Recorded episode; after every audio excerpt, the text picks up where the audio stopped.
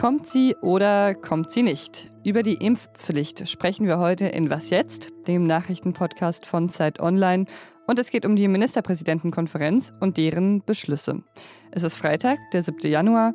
Ich bin Pia Rauschenberger und der Redaktionsschluss für diesen Podcast ist heute ausnahmsweise 16.30 Uhr. Werbung. Diese Woche in der Zeit?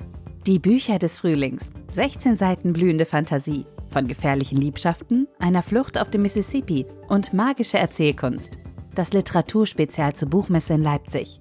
Die Zeit, Deutschlands größte Wochenzeitung.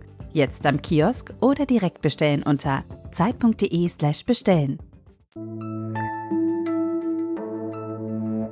Wir kennen uns ja erst seit Anfang Dezember und trotzdem dominiert Omikron schon ziemlich doll unseren Alltag. Uns steht wohl eine harte fünfte Welle bevor. Heute haben die Ministerpräsidentinnen und Kanzler Olaf Scholz deshalb über neue Maßnahmen beraten. Kurz vor Redaktionsschluss hat Olaf Scholz dann noch die neuen Maßnahmen vorgestellt. Erstmal äh, sage ich jetzt, was sich nicht ändert.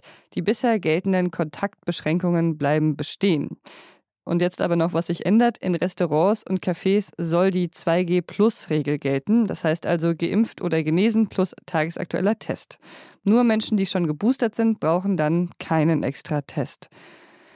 Und es soll neue Quarantäneregeln geben, damit nicht plötzlich alle Menschen, die in kritischen Infrastrukturen wie zum Beispiel der Feuerwehr arbeiten, dann zu Hause bleiben müssen. Wer geboostert ist, muss als Kontaktperson nicht mehr in Quarantäne. Alle anderen können nach zehn Tagen die Quarantäne bzw. die Isolation verlassen, wenn dann keine Symptome mehr da sind. Und nach sieben Tagen kann man sich aber mit einem PCR-Test freitesten.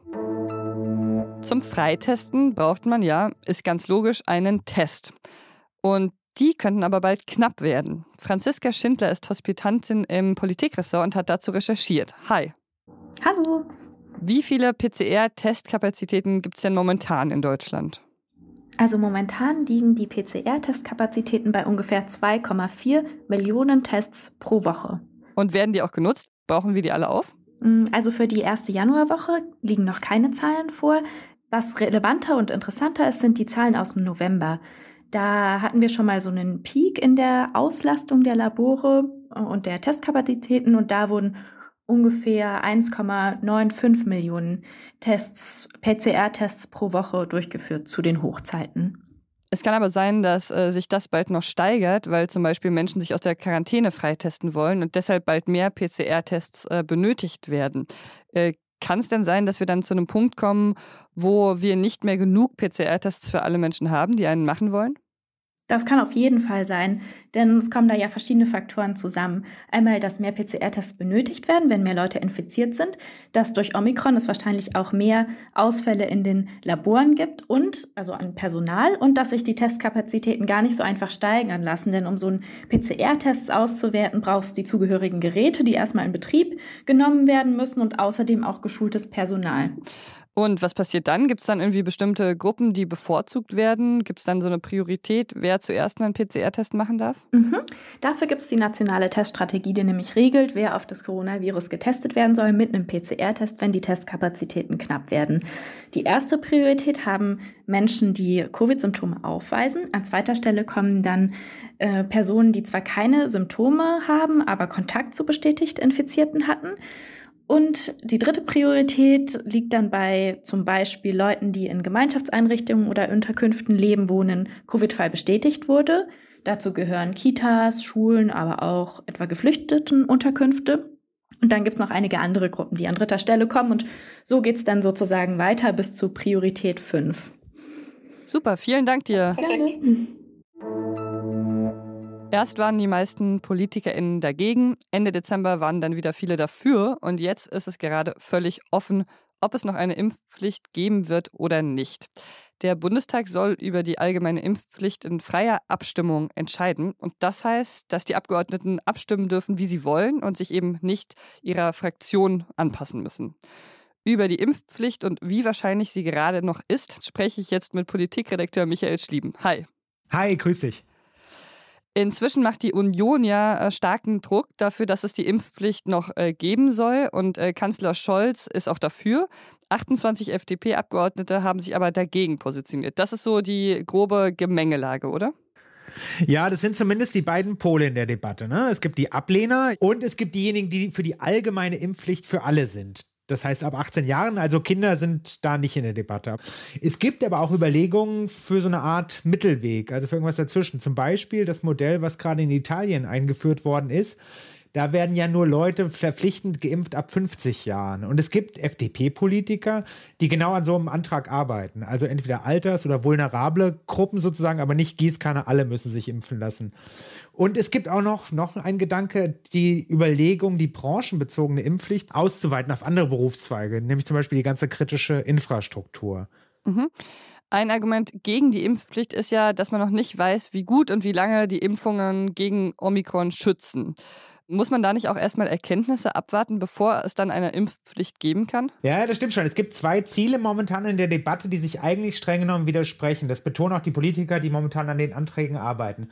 Das eine ist Gründlichkeit. Also der Eingriff einer Impfpflicht ist so gravierend, dass man Schnellschüsse sich jetzt unbedingt vermeiden möchte. Dass eilige Korrekturen hinterher der Sache nur schaden würden und noch mehr Vertrauen zerstören würden. Andererseits, den Spruch können wir beide wahrscheinlich schon mit äh, rappen oder so irgendwas, Corona bestraft Langsamkeit. Ne? Also man kann sich jetzt nicht eine entspannte anderthalbjährige Debatte mit großer Analyse und Review-Prinzip und sowas machen. Also könnte man schon machen. Da hat man bei anderen ethischen Debatten auch gemacht, aber das hilft nicht so viel in der Corona-Bekämpfung. Also insofern ist es ein unauflösbarer Konflikt, glaube ich, Gründlichkeit versus Schnelligkeit, den die Politiker letztlich jetzt ausfechten müssen. Ähm, lass uns mal drauf schauen, wie es jetzt mit der Impfpflicht äh, voraussichtlich weitergehen wird. Erstmal soll ja im Bundestag darüber debattiert werden, weil es eben auch als wichtig erachtet wird, dass es eben eine öffentliche Debatte darüber gibt. Ähm, wie soll es dann weitergehen? Genau. Also es soll Ende Januar diese Orientierungsdebatte im Bundestag geben. Die sollte eigentlich schon Anfang Januar stattfinden, ist jetzt aber auf Ende Januar verschoben worden. Die Hoffnung ist, dass sich daran, daran im Anschluss Gruppen bilden, die sich hinter den verschiedenen Anträgen positionieren, dass dann auch klar ist, welche Anträge es überhaupt gibt. Momentan sieht es so aus, als ob die drei genannten ablehnen, zustimmen und irgendeine Art von Modifizierung kommen werden und dass sich dann auch mit medialer Berichterstattung Lagergruppen, Favoriten herauskristallisieren wenn das geschehen ist oder unabhängig davon, wird es den normalen parlamentarischen Gang weitergehen. Also sprich verschiedene weitere Beratungen, Lesungen und letztlich eine Abstimmung und dann wird es auch gesetzt. Ursprünglich war geplant, dass sie Ende Februar schon eingeführt wird. Scholz hat das selber gesagt. Das hält keiner mehr für realistisch. Ziel ist jetzt Ende März, wahrscheinlich wird es eher April. Okay, dann äh, bin ich mal gespannt, äh, ob sie dann noch kommt. Danke dir, Michael. Sehr gerne, bis dann.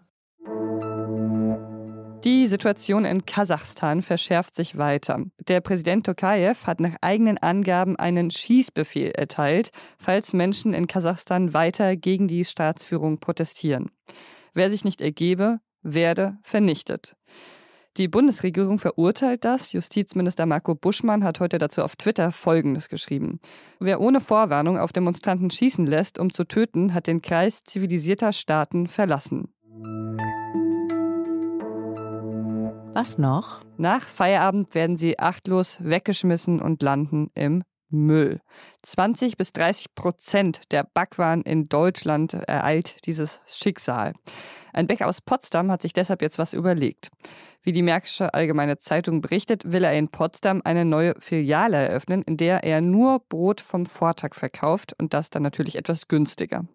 Ich finde das super, weil ich jetzt weiß, wo ich hingehen kann, wenn ich mal wieder Semmelknödel machen will und dafür dann Brötchen vom Vortag brauche, weil ich das leider nämlich immer vergesse, mir die am Tag vorher zu kaufen. Aber es ist wohl auch so, dass äh, Bäckereien und ProduzentInnen von Backwaren eben nur teilweise verantwortlich dafür sind, dass so viele von den Backwaren weggeschmissen werden. Für den größten Teil sind immer noch wir KonsumentInnen verantwortlich. Und das bedeutet ja dann eigentlich nur, dass wir alle mehr Semmelknödel machen sollten. Falls Sie noch auf der Suche nach einem guten Rezept sind, ich verlinke Ihnen das, was ich immer benutze, in den Shownotes. Ja, und das war's für heute mit Was jetzt und für diese Woche. Falls Sie jetzt denken, Mist, was mache ich dann morgen früh? Dann hören Sie doch mal in das Politikteil rein. Das ist unser Politik-Podcast. Und da geht es diese Woche darum, ob die Vorschläge von Landwirtschaftsminister Cem Özdemir das Leben von Schweinen wirklich besser machen können.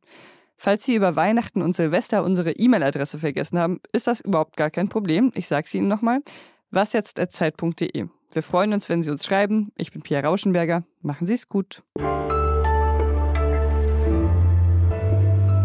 Wie viele PCR-Tests hast du denn schon gemacht? Oh, ich habe schon zwei PCR-Tests gemacht.